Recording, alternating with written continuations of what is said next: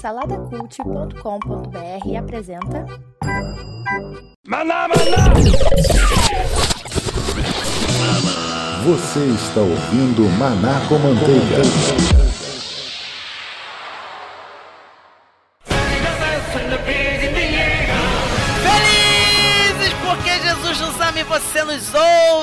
Estamos começando mais uma na Manteiga. Olá, meu nome é Márcio Moreira e estamos aqui para falar de um assunto que eu curto bastante, mas queria curtir mais, entender mais, é para isso que existe esse episódio, mas às vezes eu acho também que esse assunto é um cavalo paraguaio e eu vou explicar por quê. Estou seguido aqui pelo meu amigo Edu O Coquinho. Opa, sou eu. E olha, Márcio, eu não me animo a assistir anime.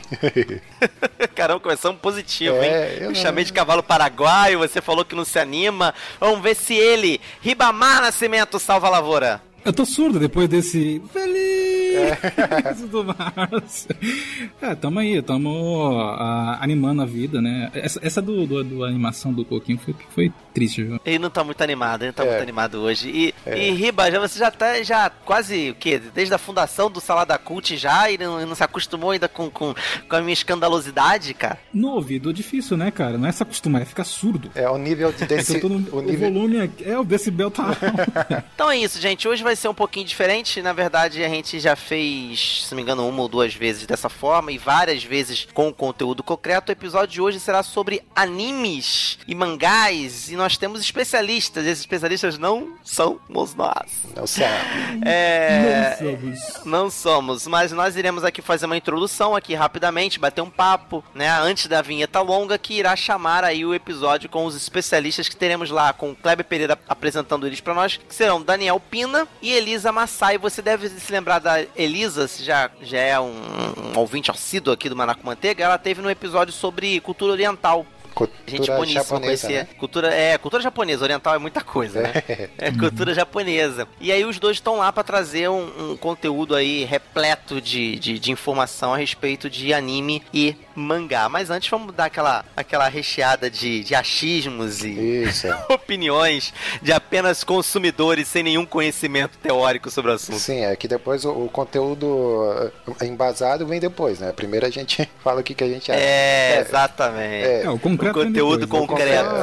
É, o nome do programa que rola lá na UERJ, que tem parceria aqui com o Maraca Manteiga, se chama justamente Conteúdo Concreto por causa disso. A gente tenta trazer especialistas, professores, pessoas que são bem íntimas de assuntos de, né, que precisam de uma temática mais profunda. A gente quer trazer uma abordagem mais profunda. Tem esses especialistas lá, é uma parceria bem bacana que a gente tem. Mas antes, vamos bater esse papo, vamos conversar um pouquinho. Coquinho, Pra começar, isso que me intriga, antes de eu falar porque que eu acho um cavalo paraguai, talvez até esteja casado com isso, por que que não te anima anime? Então, cara, assim, desde quando eu tive contato com o anime, que é. Pra quem conhece um pouquinho ali, ele veio com lá na antiga Rede Manchete e tal, né? Que começou a vir Uhum. esses desenhos pra cá. E eu assisti assim, cara, mas eu, eu não conseguia me conectar com, com aquelas histórias, assim, com os personagens e tal. É uma coisa muito minha, assim, eu, eu não sei, eu nunca, realmente, eu nunca me animei a assistir anime, sabe? É, e outra coisa, assim, que, que me desanima, porque as coisas demoram muito pra acontecer. É, eu acho que isso é muito da cultura japonesa em si, porque parece que a, a, noção de tempo deles é diferente da nossa, né? Então, pra Uhum. você evoluir um personagem, você leva lá umas duas semanas pra acontecer uma coisa e tal. Então, não é tão rápido quanto os desenhos ocidentais aqui que a gente tá acostumado, né? Então, assim, cara, eu nunca consegui, sabe, gostar. Já tentei, já, mas não realmente nunca consegui acompanhar um desenho. Por exemplo, Cavaleiros do Zodíaco aí, que foi uma febre, tem fãs aí até hoje, né? É, é realmente um desenho Uhum. que, sabe, quem se importa pra mim. mas é. Ah, não fala aí. é, Eu, go eu gosto, eu gosto, eu gosto e gostei bastante de Cavaleiros do Zodíaco. Acho que um dos grandes diferenciais do anime é essa coisa da. Pelo menos quando a gente é moleque dos anos 80, a gente se choca, porque a gente tinha muito desenho americano. Isso. padrão show da Xuxa e SBT. E aí você vê aqueles desenhos com sanguinolência, violência e, sabe, temáticas mais adultas, vamos colocar assim, entre aspas. E aí, meu amigo, criançada pira, né? Principalmente a gurizada pira mesmo nisso aí. E eu acho que isso que fisgou. Mas revendo hoje, com outra cabeça, né? Com outra batida, você vê que o Cavaleiro Zodíaco, ele é, é, Me desculpa quem é fã, mas ele é aquela coisa que tá no coração, mas você vê que, sabe, é cheio de buraco é cheio de, de, de falha, é repleto de furo de roteiro, é cheio, lotado. E você tem uma série gigante como o Cavaleiro Zodíaco pra, assim, pra ter somente a fase das 12 casas, que é a fase que todo mundo se, realmente se importa, entendeu? Que é a melhor de todas, porque que é o que dá o um nome à, à, à, série, nome brasileiro, né? Cavaleiros do Zodíaco. Do Zodíaco. É. Então, assim, é, é, é, sofre de alguns males, assim, a, o mangá e anime. Mas eu quero saber você, Riba, como é pois que é, a sua relação? Agora positivo desse, né? Isso. Vamos lá, por favor. Já falou da desanimação do anime. Vamos lá. Bom, o anime, para mim, o que sempre me chamou a atenção, na diferença do, do material americano que a gente tinha quando era mais jovem, é a questão da morte. A gente Sim. sempre. É, é, a, a, a, incerteza da morte. Você, você não uhum. sabe se o personagem vai morrer, você não sabe como ele vai morrer, você não sabe se. É, é, é, tudo muito mais apaixonado, é tudo muito mais emotivo do que. Eu gostava bastante de Thundercats, né? De Thundercats. Aham, também, muito. Eu, eu, sabia, eu sabia que os personagens não iam morrer no episódio seguinte, eu sabia que teriam piadinhas específicas no episódio seguinte. A estrutura era muito, por um lado, é, é, é, pode parecer o Cavaleiros com alguns buracos de roteiro, né? Que a gente pensar em roteiro, mas por outro lado, a parte de, de incerteza, de, de clima, de você segurar uma criança durante meia hora na frente de uma TV para ver um diálogo entre duas pessoas que estão falando: Vou te matar com um tal golpe e ficar naquilo. Isso. Essa tensão, essa, essa, essa maneira de segurar o telespectador, os animes conseguem fazer assim de uma maneira incrível. E aí o ponto do roteiro Sim, eu... é esse os personagens são bem mais profundos. Eu me lembro do quando eu assisti Macross pela primeira vez, eu era criança. Macross é um anime de 82. Uhum. Eu assisti pela primeira vez e tem um personagem lá que ele, ele. Eu não sei se ele morreu engasgado, não consigo me lembrar se ele morreu de ataque cardíaco, não sei o que, que foi. Ele cai assim, e, conversando com a outra personagem e de cara na mesa de centro da sala. Aí o caraca, o maluco que era um dos bambambãs da série morreu. E assim, é, isso é espetacular, né? Claro que uhum. é, é, para uma criança pode ser meio anticlimático isso, mas é como você falou, é muito mais interessante. Então, porque um dos, temas até que vai ser discutido no podcast é a questão, porque o, o anime não é necessariamente um, um, uma coisa voltada para criança, na verdade é, é, um estilo de animação, é animação. Uhum. É como se você pegasse música brasileira e chamasse música brasileira. Só que pela, pela, pelo amor de Deus, existem vários gêneros dentro da música brasileira brasileira. Assim como anime, existem vários gêneros dentro do anime. Tem gênero infantil, tem gênero para menino, para menino, tem mais violento, tem até pornográfico. Ou seja, são, é. É, é, um, é um universo todo de um material, né? Não é, é uma, um gênero específico. Então, tem pra todo tipo de idade. Uma coisa que eu acho que me desanimava assistir o, alguns episódios tal, que eu, eu, tentava, é justamente essa coisa do, do combate ali. O cara ficava, eu vou te derrotar, prepare-se, né? Aquela coisa. Eu ficava ali, cara, e, e o detalhe assim, eu, eu acompanhei um, um, tanto do Dragon Ball Z. Eu lembro quando o uhum. Goku, acho que foi o Goku que derrotou o Majin Buu, né? Cara, ficou uma semana é, luta, luta, é, mas luta. aí que tá. Aí na semana seguinte mas... o Majin Buu volta, cara. Aí você, puxa vida, demorou mas tanto. Mas aí que tá. Eu, eu, eu, já acho que o Dragon Ball Z, quando você não tem filler, filler são os episódios que enchem linguiça, né? Nas uhum. séries japonesas tem muito, muito, muito, muito, muito. Tem até sites especializados para te ensinar a assistir animes pulando os frila. Os, os, os, os hum? filler. Pulando os, os fillers. Você, uhum. né, você tem, é, ó, assista o episódio tal, tal, tal, pule esse, esse, esse. Mas o Dragon Ball, é tipo, assista Breaking Bad e pule o episódio da mosca. é, com o Cell não, com Freeza. A luta do, Dra do, do, do, do, Goku, falei do Dragon Ball com o Cell. A luta do Goku com Freeza, ela se arrasta, mas ela, ela, ela tem várias camadas, sabe? Acontece um negócio, aí depois aparece outra, e morre alguém no meio. Isso tudo numa luta só, sabe? E a luta do Freeza do, do, do, do contra o Goku, pra mim, no Planeta Namekusei é o melhor, melhor. Pra quem não sabe do que eu tô falando, Dragon Ball Z, pra quem teve dormindo embaixo de uma pedra durante muitos anos, não sei. É um desenho do Akira Toriyama que fala a história de um, de um alienígena que você passa também temporadas e temporadas sem saber que o cara era um alienígena, tinha um rabo de macaco e não sabia por que era um garoto. Depois você vai saber que ele veio de um planeta pra, Terra para conquistar a Terra. Mas acabou que ele se tornou um garoto bonzinho, que ele foi criado por um velho bonzinho, bateu com a cabeça e ficou bonzinho.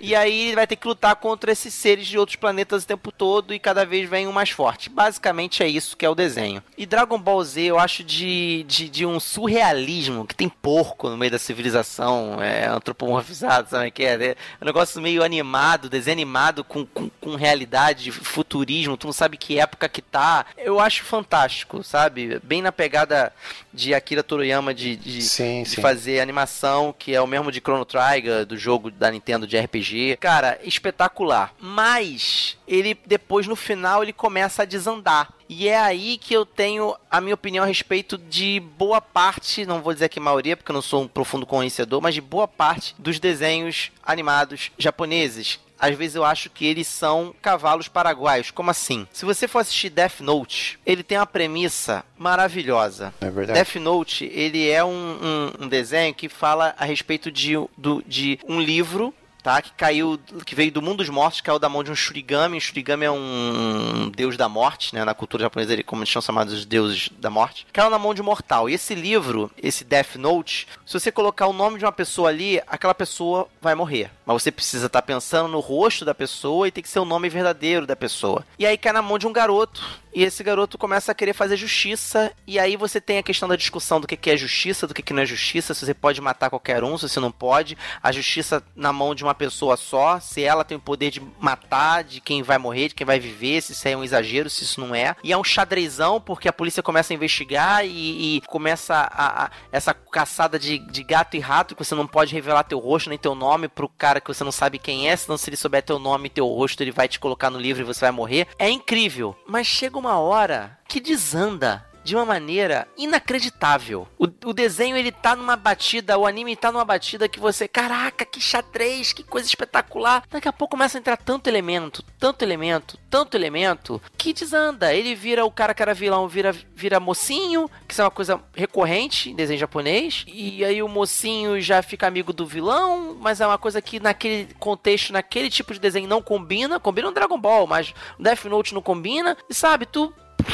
se perde, vocês você não, mas comigo? Você não acha que não é. Mas então, mas você não acha que, que isso não é exclusivo do anime? Porque eu, tô eu, eu acredito que esse tipo de, de desandamento das séries é meio uma questão até fator comercial, até. Porque às vezes algumas séries não se sustentam pra duas, três temporadas e elas são obrigadas a ser colocadas duas e três temporadas. Então, eu não vejo tanto ser exclusivo dos animes. Talvez Mas no a desenho, questão- mas no, de- no- no anime eu acho que é maximizado, Riba, porque porque é muito episódio. Você pega um One Piece da vida, são 700 episódios, cara. Você vai lá baixar pra ver, Então ou aí é é talvez é de especializados. mercado mesmo. Porque, porque o próprio Dragon Ball Z, ele, ele bateu o recorde de mercado, o próprio Naruto É, o Naruto. bateu os recordes É do- muita do- coisa. É, eu ia, eu ia Então falar você tem uma do. quantidade muito grande de episódios, né? É, eu ia falar do Naruto também. O Naruto eu assisti, eu acho que umas duas temporadas. Tava gostando bastante, ta- até assim, eu gostava muito do. Gosto muito do humor japonês e tal, que, que eu acho muito engraçado, né? É, mas aí volta aquela, aquela parada assim. O- o- alguns é, estágios do treinamento dele é, demoravam demais, assim, demoravam cinco episódios pra acontecer, entendeu? E isso que acabou realmente desanimando.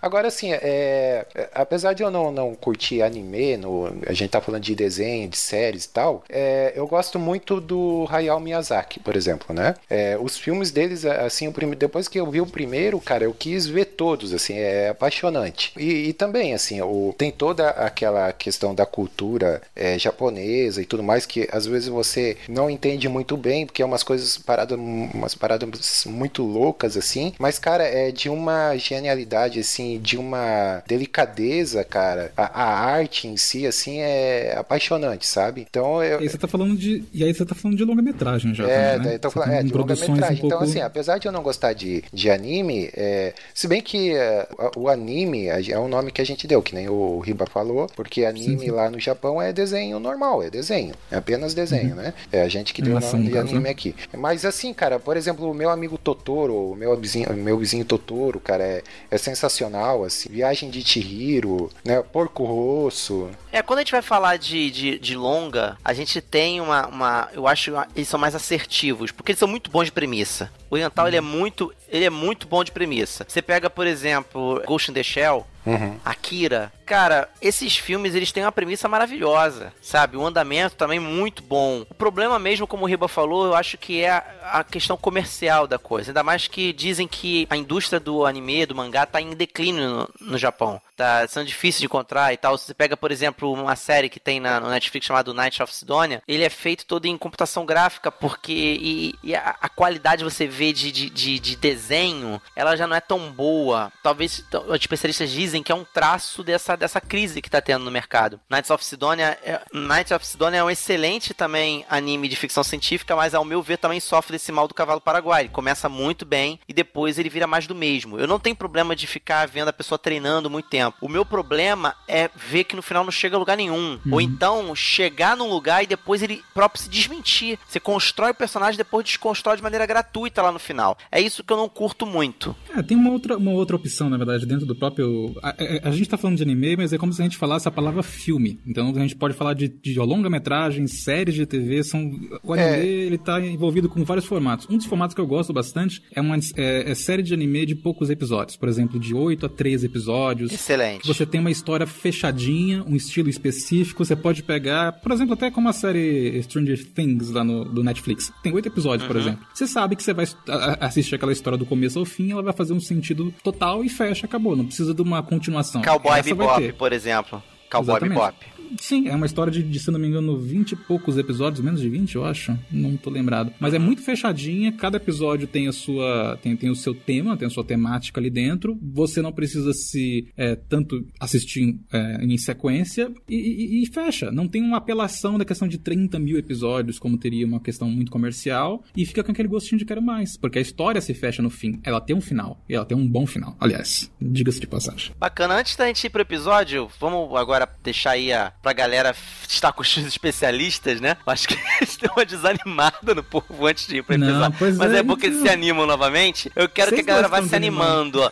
É, indiquem. Eu acho que o Coquinho não deixou de indicar alguma coisa, ele acabou indicando, de certa forma, aí as coisas do Miyazaki. Mas eu gostaria que vocês dessem umas indicações rapidinho aí pra, pra galera, é, antes da gente partir pro episódio. Coquinho. Então, eu acho que eu, que eu vou ficar ali no, no Hayao Miyazaki, cara. Pra quem, assim, também é, não curte muito anime, já tentou assistir, não gostou e tal, dê uma chance pros longas, é, comece pelo Hayao Miyazaki, porque eu acho que eu até, eu até tava pensando que, pô, será que a gente não tá sendo meio que injusto comparar série de desenho com, com longa e tal? Mas é dê, é, dê uma chance pro Hayao Miyazaki aí. Se você não gostar, é, então desista de vez, né? É, mas eu acho que vale a pena aí. Comece é, talvez aí pelo é, meu vizinho Totoro, é muito bom. E ele tem sempre uma mensagem ali, por exemplo, a ah, relação à natureza, preservação. É, nessa mesma pegada aí tem a Princesa Mononoke, que é muito legal também. Então, é, veja aí a filmografia dele e é muito legal. É até uma curiosidade aqui, o Totoro, né? O Totoro lá do Porta dos Fundos, uh, os nossos ouvintes aí devem conhecer. Se o pessoal não conhece o personagem do desenho, vai saber por que, que o cara lá do Porta dos Fundos é, ele chama ali tem esse apelido. É, porque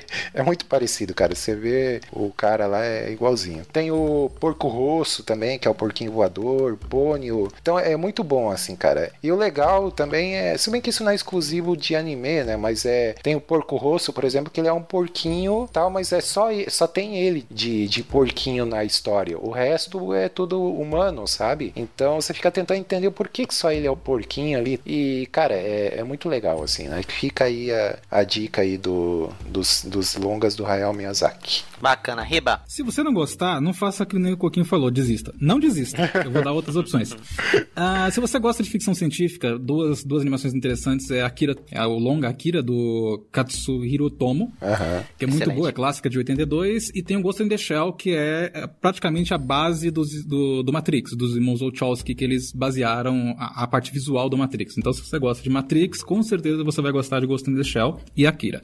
Se você gosta um pouco de uma coisa um pouco mais dark, talvez, um pouco mais introspectiva, tem duas séries interessantes. Uma é Lane, que é uma série um pouco antiga, 90 e pouco, que ela conta a história de uma menina que está presa no mundo digital e tem é, tem, tem alguns problemas com o mundo digital, é bem interessante. E outra série que, é, que eu assisti ultimamente que é chamada Erased, que no original é Bokudake ga Inai Machi, que significa a cidade na qual eu não existo. É uma história muito legal para você que quer começar a ideia de, de, de, de, mangá, não, de anime, não tem nenhum tipo de, de, de apelação, que às vezes o anime, ele, ele, ele, como ele foi trazido pro Brasil, é, talvez como animação infantil e às vezes até relacionado é, com muitas cenas um pouco, talvez até provocantes, né? Então é um, é, essa Razer é uma série que você pode assistir tranquilamente, sem nenhum problema. Você pode assistir com a família, É, é uma história muito bonitinha. Ela, ela conta a história de um, de um garoto que ela, ele consegue. Ele volta no, pro tempo de criança para resolver uma série de assassinatos é, de três crianças na época da criança, na época que ele era criança. Então ele volta no tempo,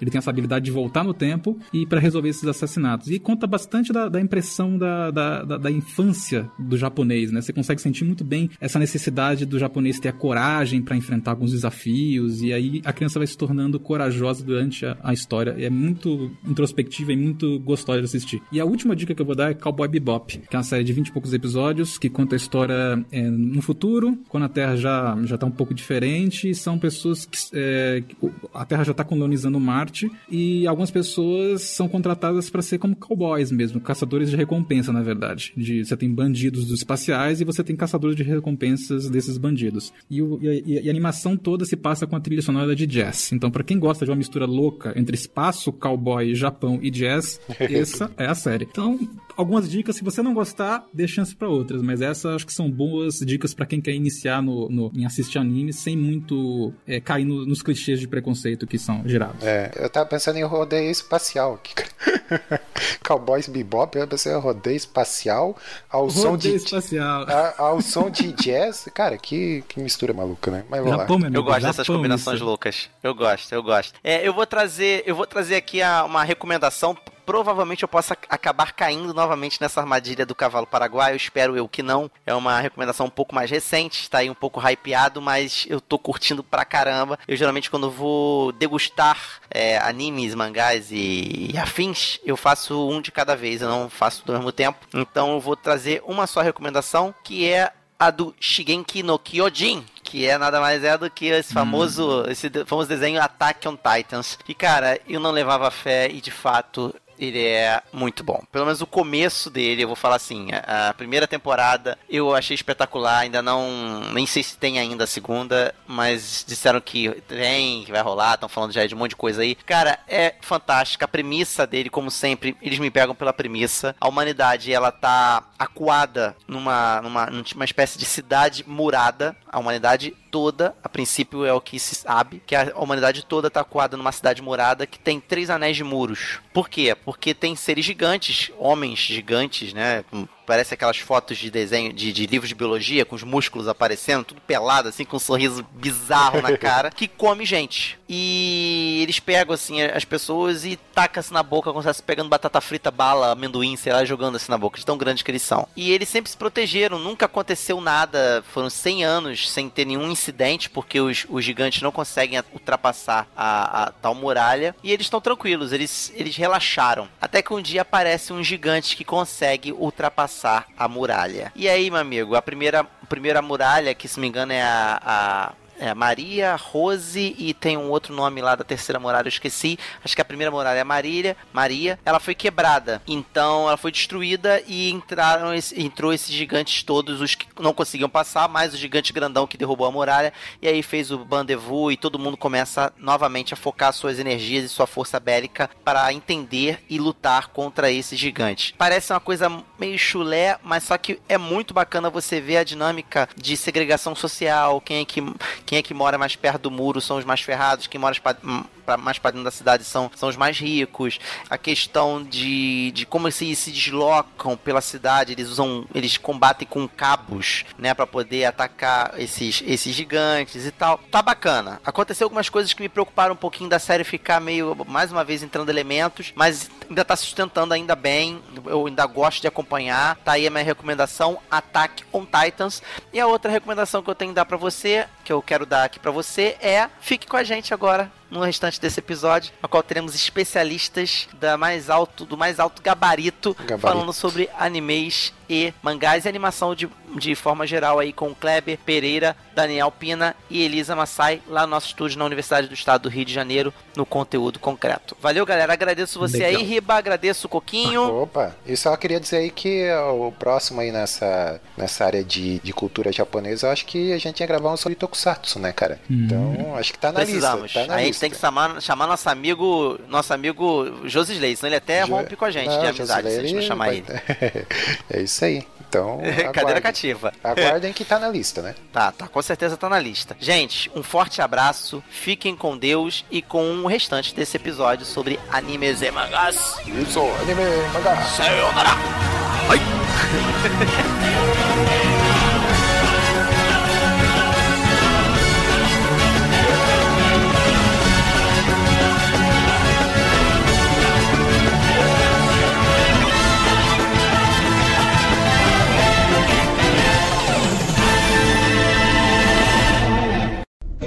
Maná, maná. Na maná.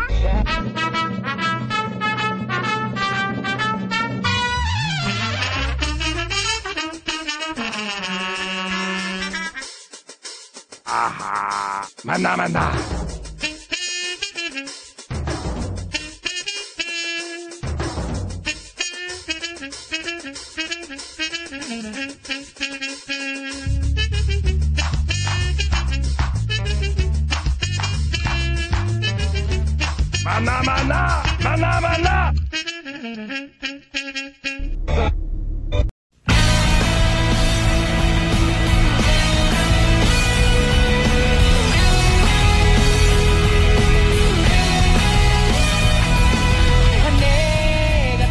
você! Bem-vindo ao nosso conteúdo concreto. Esse programa que é feito em parceria com o site Maná com Manteiga e Salada Cult e a Universidade do Estado do Rio de Janeiro, na Rádio ERJ. A gente está aqui hoje para poder falar de um tema super interessante, muito legal, matando saudade de uma coisa que a gente já falou antes aí sobre cultura japonesa. A gente vai complementar esse tema falando sobre anime, mangá e cultura pop, essa coisa toda. Estamos aqui com dois especialistas, né? Como sempre, conteúdo concreto tem, graças a Deus, conteúdo.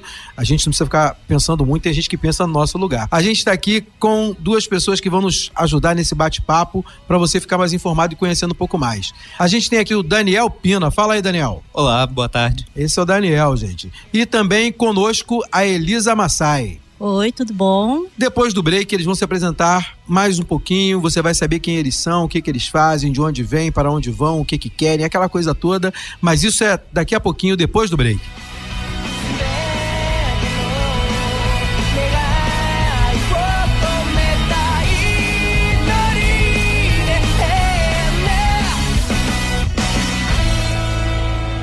É isso aí, gente. Estamos de volta. Agora nós vamos fazer as nossas apresentações mais calmas, mais tranquilas, né? Aquela coisa de, de vocês saberem com quem a gente está aqui hoje, conhecendo melhor o pessoal. Vamos primeiro falar com a Elisa Massai. Fala, Elisa, fala um pouquinho de você pra gente. É um prazer imenso estar novamente aqui com vocês. Eu sou professora adjunta aqui da UERJ de Cultura, Sociedade e História Japonesa, na Letras aqui. Isso, é professora de quê mesmo? Fala de novo aí. De Cultura, Sociedade e História Japonesa. Meu Deus do céu, cultura, sociedade, história japonesa. Como é que sabe isso tudo? É, boa pergunta. É, é difícil, muita coisa, né? É muita é coisa. puxado. E com a gente também tá aqui o Daniel Pina. Fala, Daniel. Oi, gente. Bom, eu sou professor de, das disciplinas de animação do curso de cinema da UF. Tá, da Universidade Federal Fluminense, tá? Então eu, quer dizer, basicamente trabalho com essa parte desde a animação tradicional, né? E de uns anos pra cá eu venho trabalhando com essa parte de animação japonesa. Eu não vou nem deixar o Daniel descansar. ele já, é, já vou, já vou emendar com ele porque já, já fiquei interessado nessa, nessa parte. Você falou de animação japonesa, né? Isso. Só Tem não uma- pode me chamar de Daniel San, porque vai, vai ficar esquisito. Achar que é Karate Kid. piadinha, Achar que é Karate né, Kid, Era né? piada Não. pronta, era piada pronta. Pois é, Ele eu já corto logo de Ele cara. já cortou Isso. a piada antes da gente começar. Me diz, me diz aí um pouquinho, Daniel, como é que é essa coisa da, da animação japonesa e essa relação que você, que você faz nos seus estudos? Então, eu, na verdade, a minha formação é em design. Eu me formei aqui pela UERJ, né, pela ESG, que é o, o campus que fica na Lapa. Quer dizer, mas eu, eu comecei a trabalhar com, com animação ainda na faculdade, no estúdio do Rudy Oliveira, que ficava aqui na, na UERJ na época. Isso em, no ano 2000. O Rui já estava aqui há alguns anos, tinha um projeto chamado Animagem, muito bacana, que ele fazia curtas de animação com lendas dos índios brasileiros. Então eu trabalhei numa, numa lenda chamada Lenda do Dia e da Noite, que é uma lenda dos Carajás. E aí, quer dizer, uma coisa foi puxando a outra, e depois de formado, fui me especializando nessa área. Eu trabalhei muitos curtas. Na época a gente não tinha os estúdios de animação como a gente tem hoje aqui no Rio de Janeiro. Né? Quer dizer, tinha alguns projetos em alguns lugares. Normalmente a gente produzia, montava uma equipe, trabalhava, fazia um curta com dinheiro de edital, desproduzia tudo, vendia móvel, vendia computador e ia cada um trabalhar em outro projeto depois. Então, quer dizer, o meu mestrado foi, eu fiz meu mestrado na PUC também sobre animação brasileira, quer dizer, eu sempre pesquisei animação brasileira e há alguns anos já, tem seis anos que eu dou aula na UF. Lá eu estava perguntando para os alunos o que, que os alunos queriam em termos de de o, disciplinas optativas, porque lá a disciplina de animação é obrigatória, então a gente tem sempre aqueles alunos que querem trabalhar na área, mas uh, o curso é focado em cinema, o curso não, não tem um, um direcionamento específico para animação, eles têm essa disciplina que é obrigatória, e eu comecei a oferecer novas optativas. Eu perguntei o que eles queriam e a animação japonesa era uma que aparecia com bastante frequência. Os alunos pediam muito anime e, bom, eu não era nenhum especialista no assunto. Aliás, não me considero nenhum especialista no assunto. Uh, a cada ano que passa, você vai aprendendo um pouco mais. Elisa fez um curso comigo, aprendi um monte de coisa com ela. Eu estava até um tanto preocupado. Eu brinco sempre com os alunos, eu sempre faço essa introdução. Eu brinco com os alunos porque eu dizia para eles que eu tinha que. A gente podia ter uma disciplina optativa de sobre anime ou sobre animação japonesa, desde que eles não ficassem brigando, rolando no chão, brigando, discutindo qual era o Pokémon mais forte. Porque na época tinha um vídeo no YouTube que era justamente isso. Uhum. Né? A gente sempre brincou com isso, os alunos lá da UF são espetaculares. E, mas eu não sabia exatamente que direcionamento dar. A gente conhece os filmes clássicos, os filmes que chegaram até aqui, que são marcos na história da animação de um modo geral, na história da ficção científica ou da fantasia de um modo geral, né? Mas não sabia muito qual era o foco que eu ia dar.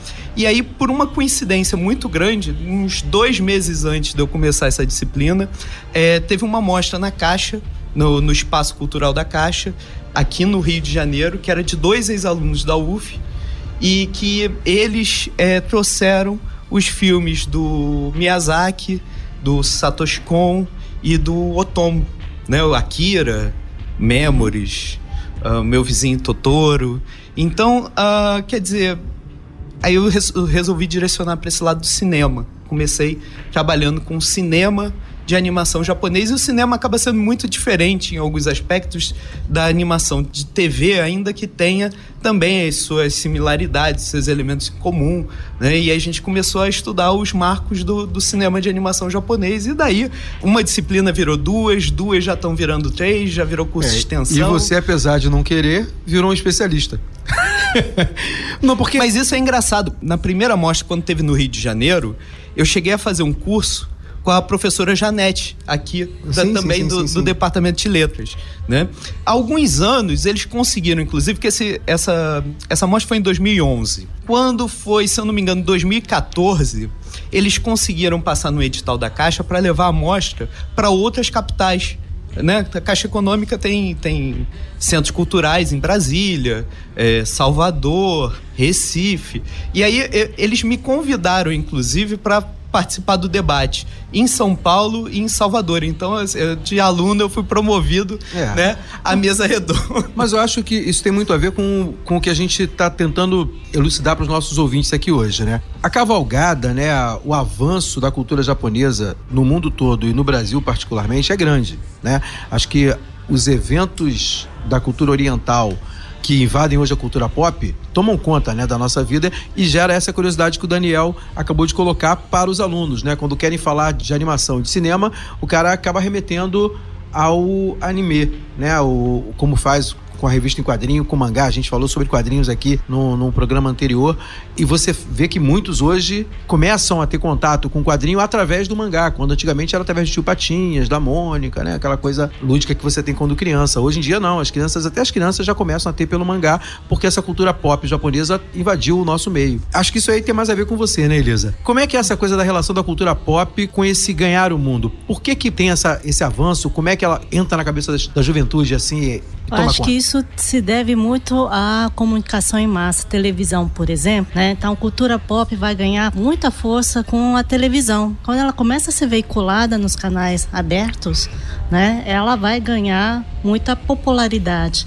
Então, como você estava falando, no, no, Brasil você tem uma maior comunidade japonesa fora do Japão, né? E aí você tem, por exemplo, já vou fazer um gancho com a língua e a cultura. Então, quando se fala de cultura japonesa no Brasil, ela é muito associada à presença de imigrantes japoneses aqui, né? Principalmente São Paulo, São Paulo, Norte do Paraná, tal. Então, os próprios japoneses tinham legitimidade, autoridade para dizer o que, que é, o que, que não é cultura japonesa. Aí você vem a televisão, principalmente pós-guerra, mas nos anos 94, né?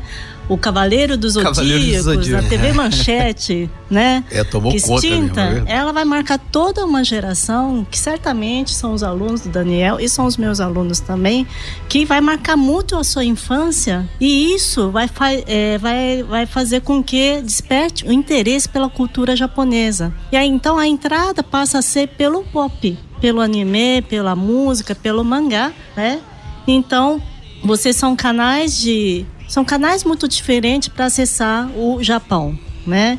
Então, é o mesmo Japão, mas a forma como é, as pessoas estão olhando para aquilo, chamando de cultura japonesa, é muito diferente, né? Então, você tem. Isso vai dar gancho para a língua, por exemplo, língua japonesa.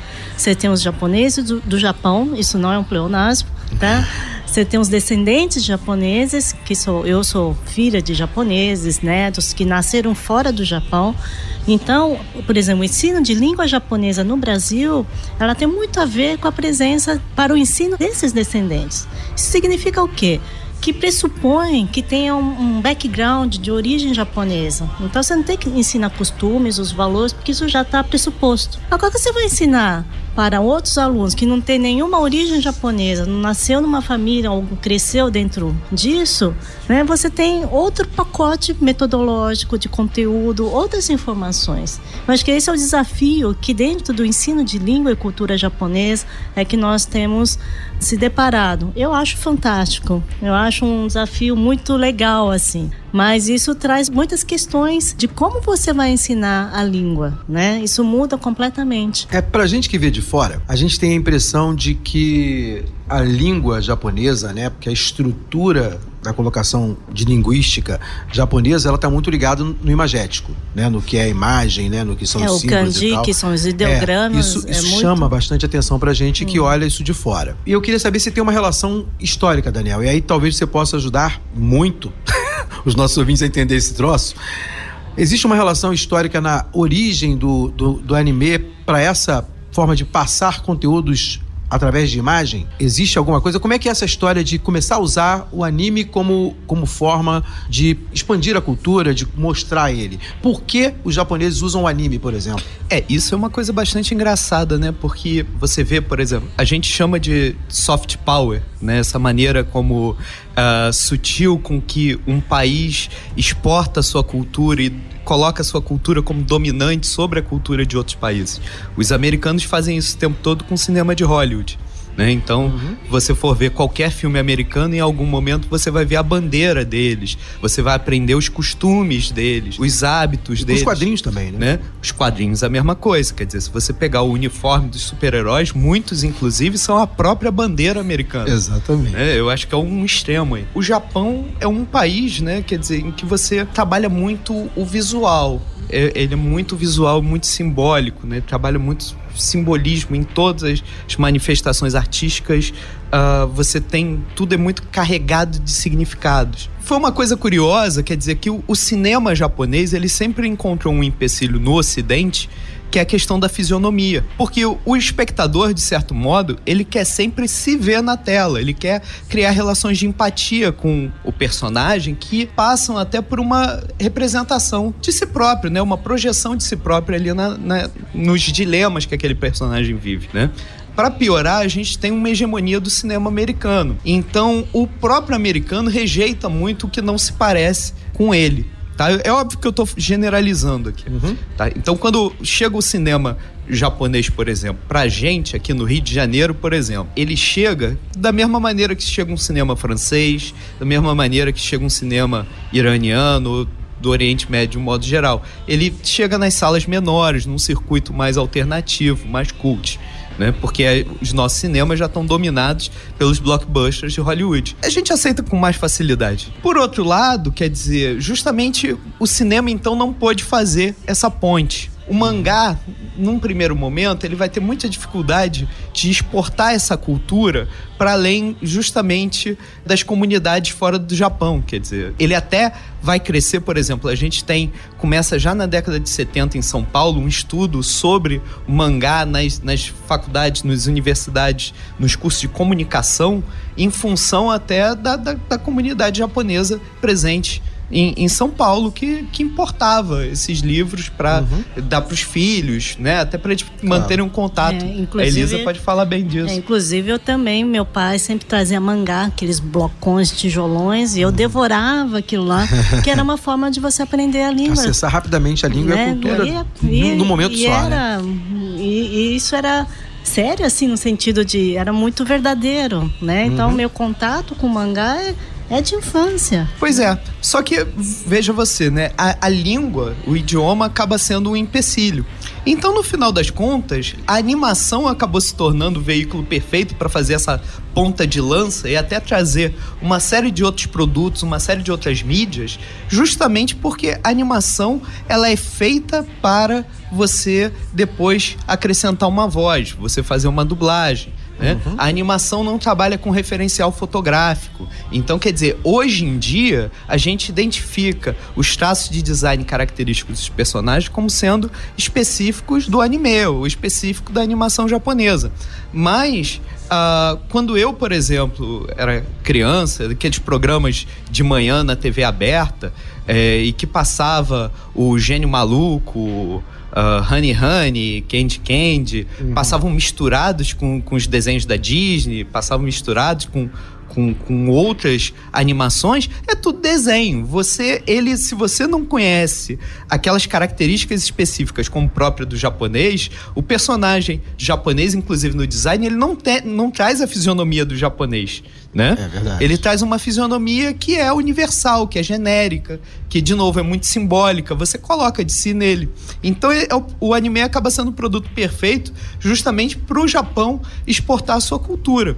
E aí o anime faz sucesso, ele traz junto o mangá, ele traz junto até a vontade de, de, de investir numa tradução, investir numa produção, numa distribuição, porque você sabe, inclusive, que já tem uma base de fã que vai consumir.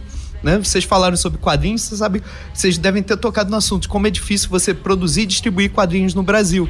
Então, se você não tiver essa base de fã, você nem arrisca, né? Você tendo isso, o anime ele vai trazer o videogame, o mangá, ele vai trazer os produtos, o, né, os bonecos, ele, né? A Elisa estava falando do Cavaleiros do Zodíaco, mas é engraçado que a minha geração antes do Cavaleiros do Zodíaco assistiu os Tokusatsu na manchete, Sim. né? Tanto é que Cavaleiros do Zodíaco veio como um desdobramento. Não, eu já sou Godzilla. mais novo do que isso. Não, peraí. A minha, peraí. A minha geração era Jaspion e Changeman. É. Não, não me falem de, de Speed Racer. Essas não me coisas denunciam a, minha, a minha geração da, Daqui a pouco vocês vão falar né, em National Kid. Não, não, não é do meu tempo. É, eu, eu sou um pouco mais novo do que isso. É, eu não peguei, não, mas o operador nosso aqui pegou National Kid. É.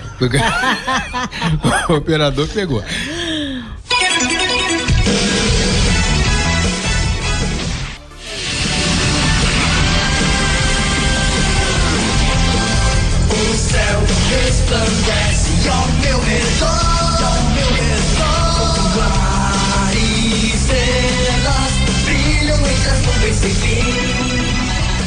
Agora, quem veio primeiro, Elisa? O mangá ou o anime?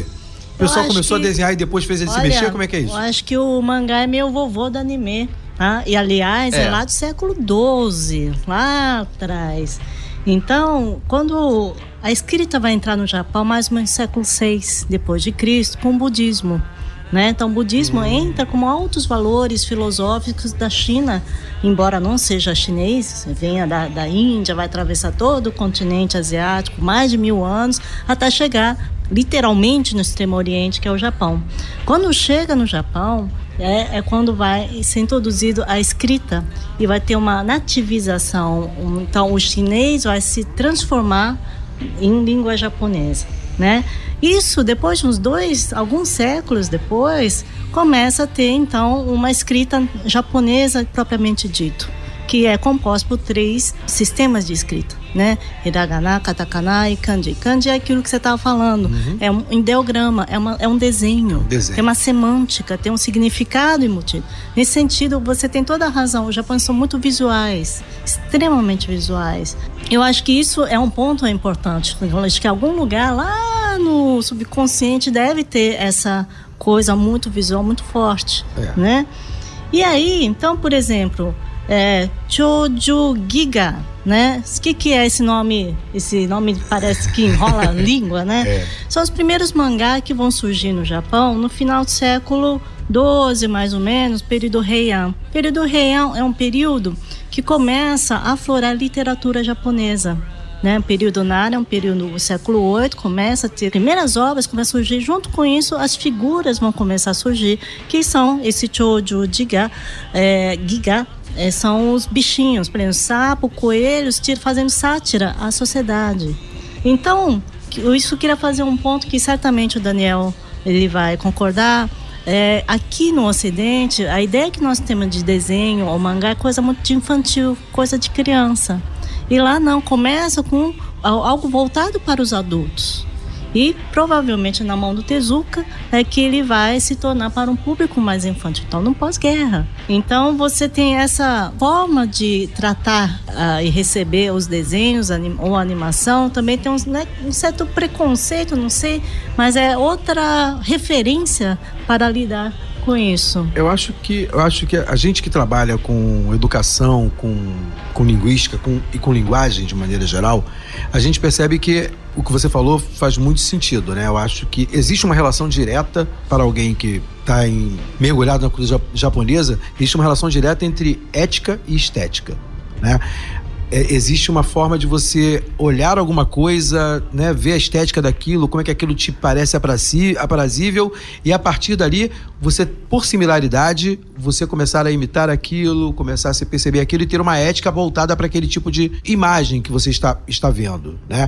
E a venda sistemática de uma determinada imagem faz com que você absorva um conceito ético com relação àquilo. É, acho que é isso que você colocou muito bem quando você fala que o teu pai trazia mangá para que você pudesse ter acesso àquela a estrutura, tá né? Aquela estrutura de imagem, aquela, é aquela, aquela cultura que vem e que traz a língua junto com a imagem. Claro. A relação que ela fez, o Daniel, como é que isso é colocado pro anime também? Pois é, de um modo geral, a animação sofre muito preconceito de, de ser coisa de criança. É verdade. Né? Isso já vem de muito tempo. É, os quadrinhos, a mesma coisa. Né? E a gente sabe que, por serem linguagens, por serem mídias, você tem tanto na para animação quanto para os quadrinhos, você tem inclusive uma segmentação de público. Então você tem para todas as idades, para todos os gostos. O, o japonês divide inclusive por, por gênero, né? Então essa coisa de, de infantilizar uma forma artística, você infantilizar uma mídia, é, acaba sempre trazendo esses preconceitos, sempre trazendo essa má informação sobre esse tipo de produto. Você tem, por exemplo, a animação quando surge, ela surge voltada para um público jovem adulto para o público adulto. Tanto é que se você pegar os primeiros filmes, por exemplo, do Mickey Mouse, ele fuma charuto, ele troca tiro com bafo de onça, é ele bebe cerveja. Ele é, ruimzinho. é, pois é, o gato Félix mais ainda. É e aí, quer dizer, em algum momento, Disney, por exemplo, vai perceber que ele vai ganhar mais fazendo um filme que não é um filme infantil, é um filme que toda a família vai querer ver. Quando o Disney escolhe Branca de Neve, ele primeiro está mudando o formato. Até então você tinha animações de 6, 7 até 11 minutos que passavam antes do filme, que era o programa principal da sessão de cinema. Né? Então ele quer fazer uma animação em que ela própria é o programa principal. Então eu quero fazer uma animação de 80 minutos, de 90 minutos. Piada não vai funcionar. Como é que você estica uma piada por 80 minutos? Então o Disney vai trabalhar com Branca de Neve, depois com tantos outros contos de fadas, porque inclusive são histórias que o adulto tem um envolvimento emocional e que a criança vai gostar também e toda a família vai assistir sem achar aquilo enfadonho, sem, sem né, se, se chatear ali só para acompanhar a criança.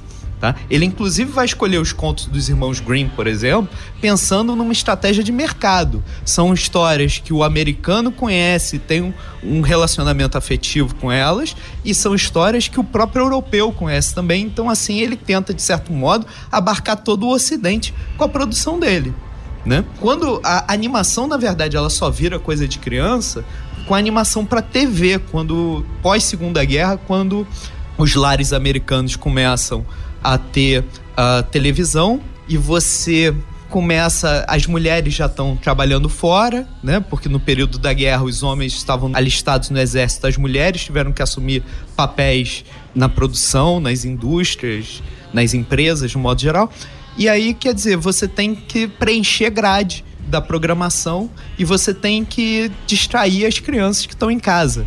Né? Então você faz um produto que é voltado para o público infantil, até porque supostamente o público infantil seria menos exigente em termos de qualidade. Então a animação que surge para a TV é muito ruim nessa época, está preenchendo espaço na TV né? E aí justamente é voltada para um público infantil, porque é um público que não vai mandar carta reclamando, não vai né, ficar questionando a questão da falta de movimento, por exemplo, nessas animações que são de baixíssimo orçamento. A TV não tem o mesmo dinheiro para fazer a animação que o, o, cinema tem, né? Isso vai se refletir inclusive na animação japonesa, quer dizer, é a estratégia que o Tezuka tem para lançar a primeira série dele, que é o Astro Boy. Você tem uma questão de mercado também, né? Se não tem dinheiro, você tem que se adaptar, né, às suas técnicas, né? exatamente, né? para a condição orçamentária.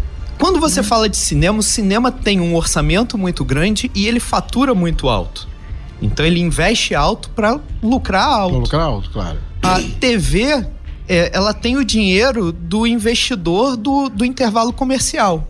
Então, o orçamento é muito menor. Na animação, você tem um trabalho ali de produção quadro a quadro da imagem, que é um trabalho que toma tempo, precisa um profissional bastante qualificado. Né? Então, para conseguir a mesma qualidade do cinema para TV, você teria que ter o orçamento do cinema e você não tem. Então, eles começam a limitar os recursos, eles começam a. A gente fala em animação limitada, né? Eles começam a adaptar a animação para televisão. Então, o personagem vai se mexer muito menos. Em compensação, para compensar isso, ele vai falar mais. Então, quando você compara, por exemplo, Tom e Jerry, é um filme mudo, é década de 40. Eles estão sendo feitos direto para o cinema. Ele tem uma qualidade do movimento em que o corpo inteiro do personagem se move. É tridimensional, ele dá a sensação de que ele respira. Eles não precisam falar nada. Pela linguagem corporal, você entende tudo. Se você comparar com os Flintstones, por exemplo, que são um sucesso da TV americana, os Flintstones, eles falam o tempo todo, é um sitcom, é uma comédia de situações americana, naquele ambiente fantástico, né, uma idade da pedra ali nunca existiu, né? Com uhum. aqueles dinossauros e tal. E, e, que eles falam o tempo todo, você usa muita dramaturgia para compensar o fato deles estarem literalmente né, congelados, petrificados ali. Eles se movem muito menos do que o Tom e Jerry, por exemplo. Uhum. Né? O Tezuka, ele vai buscar, inclusive, nessa técnica do, do William Hanna e do Joe Barbera, as inspirações para fazer a animação no Japão. E tudo que veio depois em termos de televisão no Japão se inspira no próprio trabalho do Tezuka. Qual é o ano então de nascimento do anime japonês? Pelo jeito bem novo. Pois é, animação no Japão tem isso também, né? Tem os próprios é, autores japoneses acabam fazendo muita distinção do que, que é animação e do que, que é anime. Porque o anime acaba sendo, depois da Segunda Guerra Mundial, a palavra que designa animação de um modo geral. Então, os desenhos do Mickey para o japonês são anime, o Shrek é anime, tudo é anime. Pra gente, no Ocidente, anime é a animação feita no Japão e é, muitas vezes é essa animação específica de desenho com alguns traços característicos, tá? Uhum. No caso dos autores japoneses, eles próprios frequentemente fazem uma distinção. Por exemplo, o Miyazaki, ele vai falar que ele não faz anime. Ele vai falar que ele odeia anime. Ele acha que o anime é um equívoco. E ele explica, justifica. Ele vai dizer que você está abrindo mão do movimento e o movimento está na essência da arte da animação e que ele não abre mão do movimento nos filmes dele. Então, você for ver a técnica dos filmes dele, é uma técnica de filme da Disney. Não é uma técnica equivalente ao que você vê nas produções japonesas voltadas para televisão. Ele tem ali um, um virtuosismo no traço, no movimento quadro a quadro, que é bastante sofisticado. Até mesmo porque eu acho que o que eu queria falar aquela hora, o, o japonês leva muito a sério a questão do anime ou do mangá. Para eles é uma linguagem tão importante quanto a escrita falada. Então, obras clássicas virarem história do Japão em quadrinhos. Não é porque eles estão de brincadeira. Para eles, eles vão ter um, um, alcance de público maior. Então, eles levam isso tudo muito a sério. Então, tem muitas. A gente, mesmo aqui no setor de japonês, nós temos obras, história japonês, quase 20 volumes, tal. E é uma coisa assim, elaboradíssima. Então, nesse sentido, eles levam, não é, não é tão infantilizado né? Eles é também para o público adulto, né? O mercado editorial Sim. lá é absurdo. Né? Porque você tem um público leitor, consumidor ávido. É porque consomem a própria cultura com muito prazer, né? E tem uma identidade cultural forte, né? Isso, isso acaba fazendo muita diferença na perspectiva de você poder absorver através das publicações. E acredito que aí dá para entender o que você está falando sobre levar a sério o que para nós talvez seja desenho de criança. Sim. Né? A gente para e pensa, ah, desenho de criança, coisa né? Até. Mas hoje, né? Acho que isso, acredito eu, que isso no, no Brasil mudou. A gente vai falar sobre isso no bloco um pouco à frente. Eu vou até deixar isso para depois. Quando você fala, Daniel, sobre o estilo né, ser usado como uma forma de quebrar barreiras, né, de furar um bloqueio que naturalmente é imposto por uma outra indústria que no Brasil também é muito forte, né? Isso chama bastante atenção para a gente, né? Porque você, você percebe que no final o anime japonês teve que furar um bloqueio de toda uma indústria, né, cinematográfica que estava montada. Você tem uma hegemonia poder... cultural. Claro, né, que, que era é, era uma cultura americana forte. A gente falou sobre isso aqui na semana passada quando a gente falou de quadrinhos, né, dos quadrinhos americanos, da dificuldade do quadrinho nacional em se posicionar por causa disso. Né, que Sim. no final o caminho, curiosamente, é o mesmo. Né? Quando você pega um cara como Maurício de Souza, nos quadrinhos, ele também começa pela criança né? Porque é o que deu para ele para ele montar, para ele fazer, para ele poder conseguir crescer. Hoje você já tem a Mônica adolescente, já tem uma, uma outra linha jovem, de né? história. Né? Isso, né? Você tem uma outra linha de história, já, já, já coloca animação, ele já, ele já conseguiu galgar um pedaço de espaço diferente. E acredito que no anime aconteça a mesma coisa. A gente está falando sobre história do anime e a data de criação do anime, falando um pouco sobre isso, mas eu acho que ela tem muito a ver com esse furo, né? Com essa necessidade de fazer a cultura entrar num outro, num, num mundo moderno e pop que ela não entrava. Acho que tem um, tem um contexto histórico que eu acho que é importante, que do, da virada do século XIX para XX, o Japão sai de, de uma política isolacionista muito grande, né, de dois séculos e meio, e de repente ele entra, ele abre para o mundo quando entra no período Meiji, que se dá bem no final do século XIX para XX. Então, nessa época, quando o Japão de repente se abre para o mundo, você tem uma corrida para conhecer tudo que era coisa do Ocidente. Então, Europa, Estados Unidos, de tudo quanto é coisa. Como governar, como são as máquinas, como, como são os prédios, como são as ferrovias e nesse pacote todo como que se faz animação.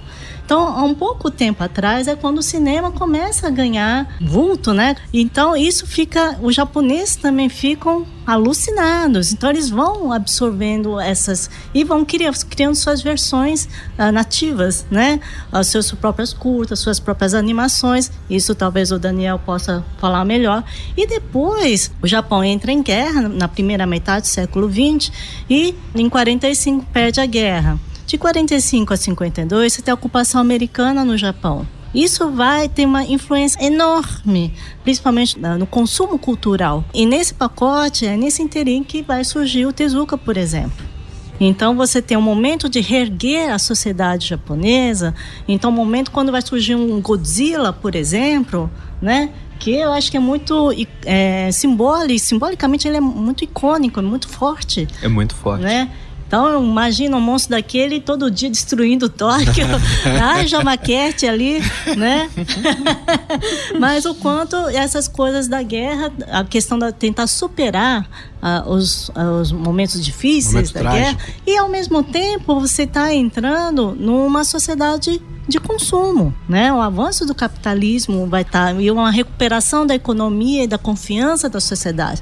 Isso vai estar tá muito junto com o mundo do entretenimento. E no final a gente vê que é uma via de mão dupla, né?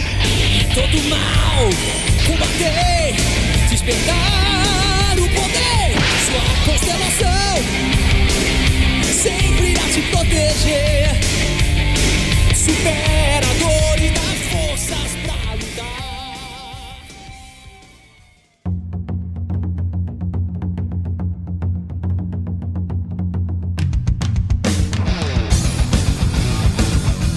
A gente tinha falado pouco tempo atrás, aqui com os nossos companheiros, Daniel Pina e Elisa Massai, a gente tinha falado um pouquinho sobre o que era essa animação, a história de como surgiu, as relações.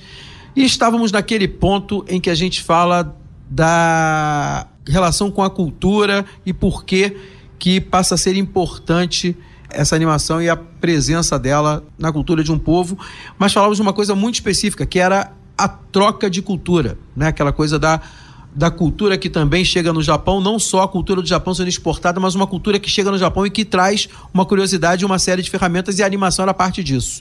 O Daniel vai poder complementar um pouquinho do que a Elisa falou, falando um pouquinho pra gente como é que é isso, né? De uma animação que entra no Japão e muda a estrutura da animação japonesa. Pois é, a animação, ela vai entrar no Japão junto com o cinema. Então, o cinema é uma invenção que de certo modo sintetiza várias outras invenções do século XIX. Então, na Europa, você tem, na década de 20, a invenção da fotografia, você tem pesquisas relacionadas à ótica, relacionadas à própria fisiologia do ser humano, do olho humano, que vão desenvolver uma série de aparelhos, como o zootrópio, como os flipbooks, que são aparelhos em que você consegue criar a ilusão do movimento. A animação ela surge nesse período, né? Quer dizer, quando você finalmente. A gente diz que a animação existe desde as pinturas nas cavernas, mas se você for parar para analisar de fato, quer dizer, a gente consegue essa ilusão do movimento autônomo no século XIX com esses dispositivos que estão tentando ali, de certo modo, explicar como que eu consigo sintetizar uma sequência de imagens estáticas em uma única imagem em movimento. Dessas pesquisas e da própria fotografia surgiu o cinema. Em 1895 a gente tem a famosa primeira exibição dos irmãos Lumière, tá? E esses filmes, quer dizer, o cinema acaba se tornando muito rapidamente uma indústria, principalmente ali na França, localizado principalmente em Paris, e nos Estados Unidos, no que a gente vai chamar depois de um núcleo pioneiro de cinema, que não é Hollywood, né? justamente aquela região de Nova York e Nova Jersey, né? que é onde está o dinheiro nos Estados Unidos. E aí, esses filmes, filmes do Georges Méliès, filmes de Thomas Edison, filmes dos produtores da época, tanto da França quanto dos Estados Unidos, vão entrar no Japão final da primeira década do século XX. Então, por volta de 1910, você tem uma grande exibição desses quase 15 anos de cinema europeu e americano no Japão. Então você recebe os filmes do Méliès, você recebe filmes de, de produtores americanos, filmes do Emily Cole, que é um grande animador francês, que é um dos principais responsáveis pela técnica da animação, Winsor McKay, que é um grande ilustrador de quadrinhos, criador do Little Nemo no, nos Estados Unidos, também está trabalhando com animação. Você tem o James Stuart Blackton, que alguns apontam como criador dessa técnica de fotografia quadro a quadro, vai fazer a primeira animação dele desenhando um quadro negro e fotografando, modificando, fotografando. É um exercício que eu faço até hoje com os meus alunos, né? Com a fotografia digital, a gente consegue um resultado quase que imediato ali. Uhum. Né? Ele desenha, fotografa o quadro, o quadro tem a facilidade de você poder apagar e modificar um pouquinho e já produzir o próximo, o próximo fotograma. É. E os japoneses vão ver esses filmes e vão se interessar pelo cinema. E a indústria de cinema no Japão ela, ela acaba nascendo como consequência né, dessas primeiras exibições. Em 1917, você começa já a ter os primeiros curtas animados no Japão. É bastante curioso porque é o mesmo ano que a gente tem o primeiro curta animado também no Brasil, que é o Kaiser do Sete, que é um dos cartunistas aqui do, do estado do Rio de Janeiro que vai fazer experiências com caricatura de políticos da época. E o japonês vai trabalhar de uma maneira bastante parecida. Então a gente tem desenho no quadro, a gente tem desenho no papel, a gente tem a técnica de recorte para fingir que é desenho. Você desloca a folha de papel né, e dá a sensação de que na verdade você está redesenhando quadro a quadro. Né? Então a gente tem o Ten Shimokawa, ele vai criar o que a gente considera como o curta mais antigo, pelo menos que a gente tem conhecimento, esses filmes acabaram se perdendo, né? Mas como curta mais antigo no Japão, que seria o conto da zeladora Muzuko Imokawa, que foi, dizem alguns, desenhado direto no quadro negro também, emulando, de certo modo, a técnica do Black Tom no Japão. Né? Nós temos o Seitaro Kitayama, que ele é bastante importante para a história da animação japonesa. Ele vai lançar o Caranguejo e o Macaco, e depois. É uma fábula, né? Que é uma fábula. É, pois é. E ele vai lançar como um, um curta infantil. É bastante interessante que já nessa época a gente já começa a ter direcionamentos que não são, do mesmo modo que no, nos Estados Unidos também não era só o público infantil que via animação, na verdade, pelo contrário, quem vai no cinema já é o jovem adulto, já é o adulto, né? A gente começa já a ter uh, fábulas, mas que são direcionadas para o público mais velho. Nós temos no Japão filmes até dramas em animação. Você tem comédia, lógico, mas você tem sempre muito uma estrutura na maior parte dos casos, uma estrutura fabular que combina, inclusive, com o formato de curta, né? A animação, ela, de certo modo, ela bebe muito dos contos de fadas e ela bebe muito das fábulas. Então, se você pensar, por exemplo, no animismo, né? Como ele aparece na animação, em que os objetos muitas vezes têm vida, em que os personagens muitas vezes são animais, isso me parece, né? Uma influência muito grande justamente das fábulas e dos contos de fadas. É, é bom lembrar que o Japão, ela é politeísta. Então não existe um único Deus, o grande criador, como é mais aqui no Ocidente, no Ocidente. como cristianismo, islamismo, judaísmo, mas lá tem vários deuses. Você tem 8 milhões de deuses, é um termo, né? E é o Yorozu no Kami, para dizer a infinidade de Deus. Então, Deus em tudo, né? Então são, não são só pessoas, mas são árvores, são tal. E tudo isso, acho que na animação isso permite né, essa a fantasia vir à tona e reproduzir essas imagens fantásticas que talvez a mitologia traz. E você também tem mensageiros, animais são mensageiros dos deuses também. Então, por exemplo, raposa, né? Raposa é mensageira tal, mas ela também dentro do folclore japonês, assim como o texugo, lembra, lembra o pompoko, né? Uhum. Que pompoko é uma onomatopeia de estar tá batendo na barriga, uhum. mas é do texugo. Texugo ou, Guaxanin, né? Que chama, é um, né? E esses dois são ilusionistas, transformistas. Eles se transformam em objetos e pessoas como estão. Então, essa coisa meio fantasmagórica, que certamente o anime vai contribuir muito para alimentar esse imaginário. Uhum. E poder trabalhar com ele, né? Porque talvez tenham figuras e imagens desses uhum. 8 mil deuses, né? Dessa, dessa possibilidade enorme de você criar, né? Que realmente não, não daria num, num outro esquema que se não fosse a animação. É, então é. o mundo visível e invisível tá tudo muito junto. É um, é um, é muito tênue, né? A fronteira. Então acho que todo esse imaginário, mesmo antes já havia, mas eu acho que a animação vai reforçar tudo isso não é não? As duas linguagens combinam muito bem, né? Porque se você for parar para pensar também, a animação, o, o próprio termo é, animar, né? Anima é alma, então a gente diz uhum. que o, o animador ele tem esse caráter meio de mágico, ilusionista, que ele está emprestando alma aos desenhos e aos objetos. Então o mais interessante da animação é justamente você dar movimento àquilo que é inanimado, né? O truque tá muito aí, você tá emprestando alma, emprestando personalidade para um objeto, para um boneco ou para um desenho. Né? Então, quando é um, algo que foge da figura humana, às vezes foge até da própria antropomorfização, normalmente acaba sendo mais interessante. Né? Fica mais inusitado, é, rompe mais com o cinema tradicional de fotografia.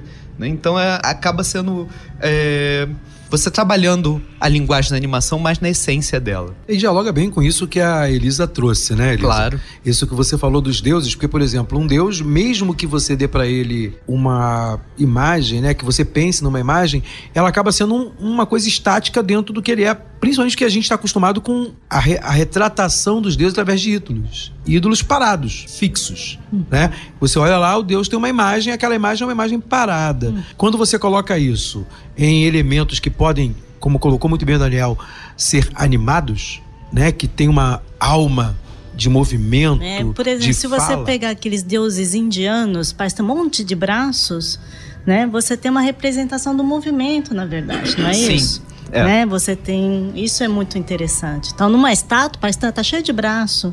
Mas se pudesse animar, é porque ele tem vários movimentos e representando vários. Né? Tem símbolos em cada mão representando muitas coisas. Cada símbolo né? tem um significado bastante específico ali. Claro, né? claro, claro. Você, na verdade, você está comprimindo vários tempos diferentes Isso. numa única imagem. Uma Então, única às imagem. vezes, uma imagem, sei lá, de Buda, ou alguma imagem ali, você tem várias facetas.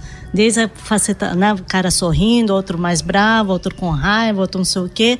Mas são isso que é humanização também. Uhum. No ser humano, você tem muitas facetas, né?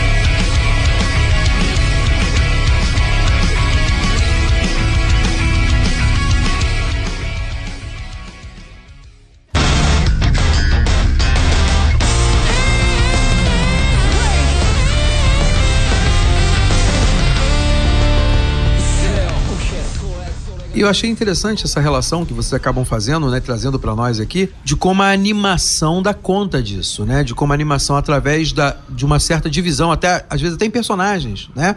Uma característica em um, em um pai, né, de uma raposa e depois no filho da raposa e depois no amigo da, do mesmo animal e compondo um conjunto num grupo, né, numa equipe, num grupo que anda junto, né, como você vê, por exemplo, no Kung Fu Panda, né, em que você vê os cinco furiosos compondo uma única coisa, né, que é na verdade a imagem daquela de uma de uma força que funciona em conjunto. São é os estilos de Kung Fu, né? Isso. Representados os animais. Que é muito interessante, né, É a que sensibilidade do animador, É né? a verdade. alma é mesmo. do- isso, né, né? que é- que eu acho que, que que serve quando ele consegue imprimir, isso passa para o telespectador, né? Não. Sim. Verdade, inte- interessante, gostei dessa pegada. Isso É. foi, isso foi bastante interessante. Agora, fazendo uma, uma outra pergunta, uma outra relação, quando a gente fala desses elementos todos, né, da possibilidade, da grande possibilidade de expressão que esses dois métodos usam, né, tanto o anime quanto o mangá, você falou do mangá e de que o mangá em muitos momentos usava desse expediente da fábula tal, mas também usava da sátira, né? Essa, essa coisa de tirar sarro, de satirizar, de, de dar uma debochada, de trazer de outro jeito, é comum também para a cultura japonesa? Ah, Ou isso é uma coisa que, que, foi sim, colocada? Eu acho que é universal. é uma questão humana. Né, Então, eu acho que era uma, é uma metáfora. Não é? Quando você usa os animais, um sapo, um coelho, tirando sarro da sociedade humana, você está dando, você está humanizando alguns personagens para fazer crítica àquilo que está acontecendo, né? Então acho que isso é atemporal. Às vezes, tirar sarro é só o que nos resta. né? A gente vê isso todo dia aqui. Verdade. Às vezes tirar sarro é só o que nos resta. A É gente mesmo. às vezes tem uma sensação de impotência tão grande, né, diante das questões da, da, da sociedade, da política, né? Então você tirar E sarro que não às é de vezes hoje, né? é o que evita que a gente, né, tome uma atitude às vezes mais drástica. Isso não, isso é bem antigo. Isso É. a gente vai encontrar no, no Oriente, a gente vai encontrar na, na sociedade europeia. Isso é uma das coisas que acho me intriga, eu acho, na verdade, né? Até que ponto, por exemplo, o humor é cultural, é local ou é universal? O medo, o amor, a saudade, né? Como que o quanto isso é tão tão local, o quanto isso é universal? Até que ponto isso é intrínseco do ser humano. né? E, e nesse sentido, o que me intriga, por exemplo, na animação japonesa, como, como é que uma coisa tão da cultura própria, com os traços tão próprios, ela vai ganhar o mundo? Né? Por que, que alguém aqui da, de Resende vai estar vai tá vidrado né? Ah, numa animação daquilo? Do Nordeste Por que que pega? né? Por que que pega num lugar completamente inusitado? Né? É porque em algum nível há um componente universal, não sei se é possível falar nisso, Uhum. né? mas tem uma coisa meio local, né? O global mais local, né? Essa coisa que é, eu acho essa equação muito interessante. Quem consegue fazer isso, eu acho que pega, né? É, eu acho inclusive que hoje em dia eles tentam reforçar ao máximo isso também. Logicamente, sem perder as características que tornam essas séries, tornam esses filmes japoneses. Mas o Japão já percebeu, inclusive, que a animação é um produto de exportação muito forte do país, né? A- tanto a animação quanto o mercado de jogos, eles são significativos para o PIB japonês hoje em dia. Até mesmo então, porque, só para lembrar, o Japão não tem recursos naturais. É. Então, tem que ser recursos produzidos pelo homem, como a cultura. Produção cultural. Tecnologia, robô, é, um- é uma invenção Indústria do homem. cultural. Entende? Não é uma árvore, né? não tem a plantação de agricultura, você não tem tantas terras que possa ter recursos naturais. Então esse investimento maciço também na produção do homem, entenda-se na cultura, na tecnologia, na robótica, etc, entende? É porque produção, produção é riqueza, né? Uhum. E, é, e é assim que você propaga riqueza, é assim que você consegue adquirir riqueza através de produção. E se você não tem meios naturais para poder produzir, você Ne- tem que se, se valer de E uma nesse outra coisa. sentido, o Japão é de tirar o chapéu. É de tirar o chapéu. Né? É impressionante. É, é- é bem curioso, porque o, o mangaká, né, o autor de mangá, quando ele publica a série dele semanalmente, a maior parte deles, na verdade, o que tá querendo é que depois seja adaptado para um formato de televisão, ou mesmo para um formato de cinema, e que ele vai faturar com isso. É, hoje em dia, como essas séries passam no mundo todo, já desde a criação do mangá, da história no mangá, eles já se colocam, inclusive, algumas questões, alguns imperativos ali, justamente pensando nesse momento que vem bem a posteriori, onde o, o- a série ou o filme vai ser exportado, né? Alguns anos atrás, por exemplo, quando o One Piece começou a fazer sucesso, chegou na Alemanha, o, o personagem ele tem um cigarrinho no canto da boca o tempo todo. Isso para passar na televisão para as crianças alemães, por lei é proibido. Então ele não a poderia do adulto e ter aquele é Aham. aquela, Né? aquela questão. Então, por lei, ele não poderia aparecer fumando cigarro o tempo todo, que é um programa para criança na Alemanha. Então, eles tiveram que adaptar e colocar um, um pirulito no lugar do, do cigarro. O personagem está sempre com um pirulito na boca. E quer dizer, da- daqui a alguns anos, eu acho que a gente não vai ter mais personagens fumando, a menos que sejam produções voltadas muito especificamente para o público adulto. Porque já sabe que isso vai criar entraves mais adiante na hora de exportar. Então, hoje em dia, tem essa preocupação um pouco com a universalidade também dos produtos. É uma, é uma coisa que uma demanda Yin Yang não é antagônica politicamente correto. de você né? pensar ao mesmo tempo em algo que seja local e algo que funcione universalmente. Até trazer elementos de outras culturas e misturar ali nesse caldo cultural do, do local do japonês. E Né? vai, Quando a gente vai pega ressignificando o tempo inteiro os elementos antigos, né? você vai dando uma versão nova, cara nova, né? Mas é, você tem todo esse jogo do novo com o antigo o tempo inteiro.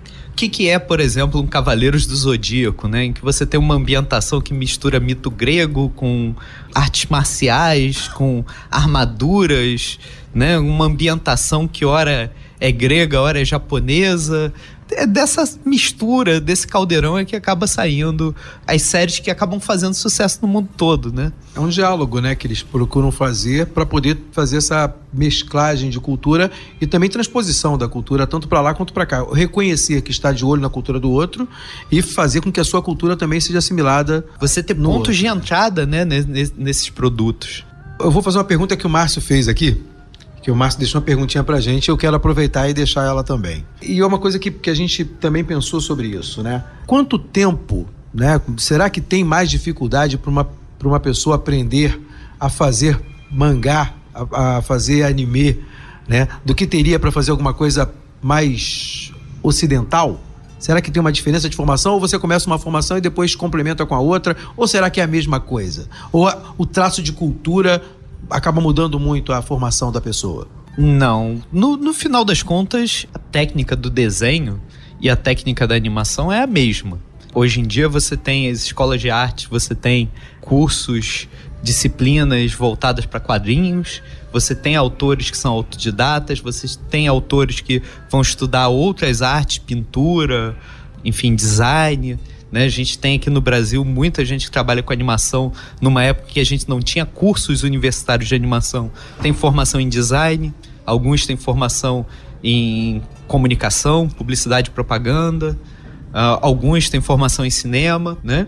Não, mas eu acho que não faz diferença. A técnica, na essência, é a mesma, tá? Seja no Ocidente, seja aqui no, aqui no Brasil, seja nos Estados Unidos, seja no Japão na Coreia do Sul também. O próprio o japonês e o coreano, eles aprenderam muito da animação com o americano, de um jeito ou de outro. Seja é, nessas Você, trocas culturais. Tá em diálogo, né? O tempo inteiro, né? É o tempo todo. Quer dizer, o Tezuka, quando ele vai falar da origem dos olhos grandes das personagens, ele vai citar como referência os olhos grandes do Mickey, os olhos grandes e tristes do, do Bambi, os olhos grandes da Betty Boop, né? Então, quer dizer, referências ocidentais, americanas, né? Não, não, ele, ele vai partir os olhos expressivos das personagens dele, que depois vão ser replicados né, nos mangás de modo geral. O Tezuka acaba sendo, de certo modo, o criador da linguagem do mangá moderno, né? esse mangá que vem pós Segunda Guerra Mundial. É, vem daí, vem de uma matriz que é americana. Então... Obviamente ressignificada, trabalhada, é, devolvida à maneira dele.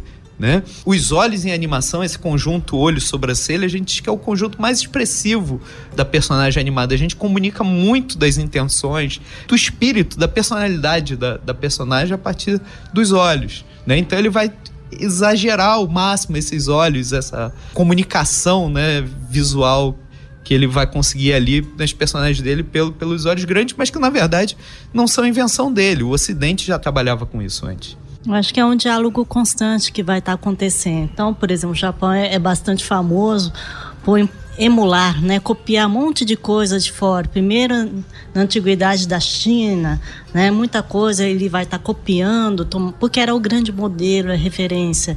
Depois, quando entra nos tempos mais modernos, final do século XIX para XX, por exemplo, né, você tem um processo de ocidentalização muito intenso, né, e ao mesmo tempo você tem uma apropriação, uma, né, você vai, ele vai coletando várias informações, tecnologia, conhecimento de fora, e ele vai ah, dando a sua cara. E ao mesmo tempo não se encerra aí, né? É um local que ele depois devolve para o mundo. Né? Então acho que é esse movimento que vai estar tá acontecendo. Devolve de uma maneira bastante particular, né? É. Eu acho que esse ping-pong é muito interessante. Me diz uma coisa então. A gente está aqui quase no final do nosso desse nosso bate-papo. E como a gente está falando tanto de cultura, de acesso a essa cultura diferente, vamos às possibilidades de dica. Né? Primeiro para o Daniel. Daniel, quem que tiver interessado né, em aprender mais sobre isso, aprender mais sobre animação, sobre animação japonesa, procura onde nesse Rio de Janeiro, de meu Deus, e se tiver nos Estados Unidos, porque esse programa pode estar sendo ouvido até em outras galáxias, Nossa, onde que, que o cara muito, onde o cara procura essa informação, quais são as dicas, né, os bisus que você tem para dar? Solta aí um pouquinho da, dessa possibilidade pro pessoal. Bom, quem quiser saber mais sobre animação, a gente aqui no Brasil, a gente tem a Associação Brasileira de Cinema de Animação, né, que é um grupo é, de profissionais de animação, justamente a, é, a nossa associação já, já existe há alguns anos. A gente todo ano, inclusive, organiza o Dia Internacional da Animação no dia 28 de outubro. Né? O Dia Internacional ele é comemorado em mais de 50 países e aqui no Brasil a gente já chegou a ter 400 cidades apresentando a mesma sessão de filmes simultaneamente no dia 28. É um evento bem bacana. A gente faz um, um monta uma sessão de uma hora com você tem um júri que seleciona os melhores filmes brasileiros produzidos no ano, né? Ah, hoje em dia já tem cursos universitários, a gente tem curso, é, pelo menos Minas Gerais, a UFMG tem um curso de animação, nós temos disciplinas por exemplo, no curso de cinema da UF, outros cursos de cinema também tem. Na Pelotas, UFPEL tem um curso de cinema muito legal e um curso de animação também muito legal. O que mais? Elisa, me ajuda. Se o cara quiser começar a consumir conteúdo de anime, por onde ele começa? Que falar também do mangá, qual é o conteúdo que consome primeiro? Vamos Sabe primeiro que uma coisa que eu acho muito legal hoje em dia é que. Dragon não- Ball Z.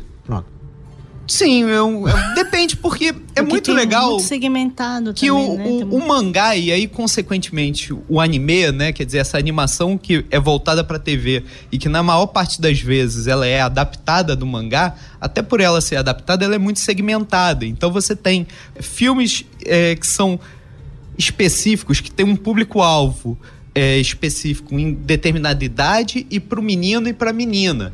Né? Não quer dizer que outros públicos não possam assistir, mas que provavelmente vão fazer sucesso com aquele público-alvo. É, São então, quer dizer, extremamente segmentados, são muito né? segmentados, tá? A gente hoje em dia tem um acesso muito mais fácil do que tinha alguns anos atrás. Por causa da internet. Então, é, não só a internet, no, no- no sentido né, de não fiquem baixando filme pirata por aí, mas nós temos muitos serviços de streaming. Então, se você for uma Netflix, por exemplo, tem várias séries, tem, tem um, um cardápio bastante variado para quem quer começar a, a conhecer um pouco mais do anime, até perder um pouco o preconceito que ainda existe um pouco sobre essa animação japonesa. Nós temos o Crunchyroll, que é um serviço também de streaming pago, que é totalmente voltado pro, pro anime. Nós temos o Daisuki.net, que é um serviço de streaming, acredito eu, japonês, mas que é gratuito e tem passado séries maravilhosas. E eles, inclusive, é, oferecem legenda em português do Brasil, que para mim foi uma grata surpresa, né? Então, você.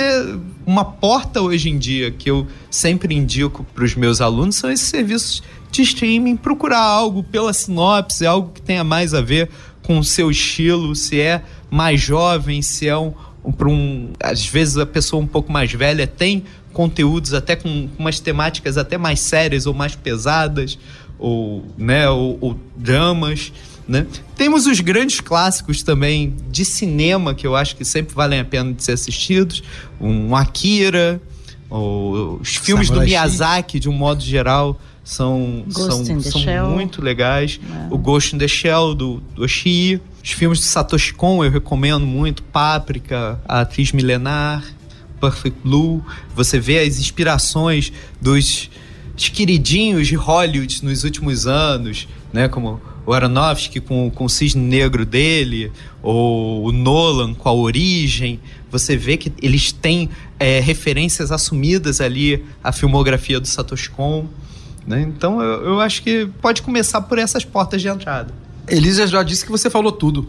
Que você não deixou nada de fora. Desculpa. Não, não, ele é o expert, com E- E certeza. o mangá também tem isso, Elisa? Ah, mangá. Eu O- acho que tem algum. No Brasil tem algumas editoras que publicam isso, né? O JBC é uma delas, que Panini também. Panini pra época, né? publica bastante. Então, eu acho que hoje em dia você encontra nas bancas, né? Algum, os números e tal. Então o acesso é muito o mais. mangá se divide por gênero, Elisa? Muito, com certeza. Tem um gênero que é mais fácil de entender, um que é mais difícil ou, É não? o gênero de público mesmo. É menina, faixa etária. Que todo mundo lê mangá no Japão. Não tem essa coisa Então, de ser pra realmente, criança. é- é Você tá no trem indo pro trabalho e você tá lendo algo que Saca tem a do ver mangá com o que que, tá você ali. gosta. Então, como eu estava te falando, desde criancinha até o adulto. Então, Ah, é uma, é uma Você linguagem. muda os interesses e continua na linguagem. A linguagem é levada muito a sério lá. É. Gente, foi um papo ótimo, espetacular. E a cabeça fica, né?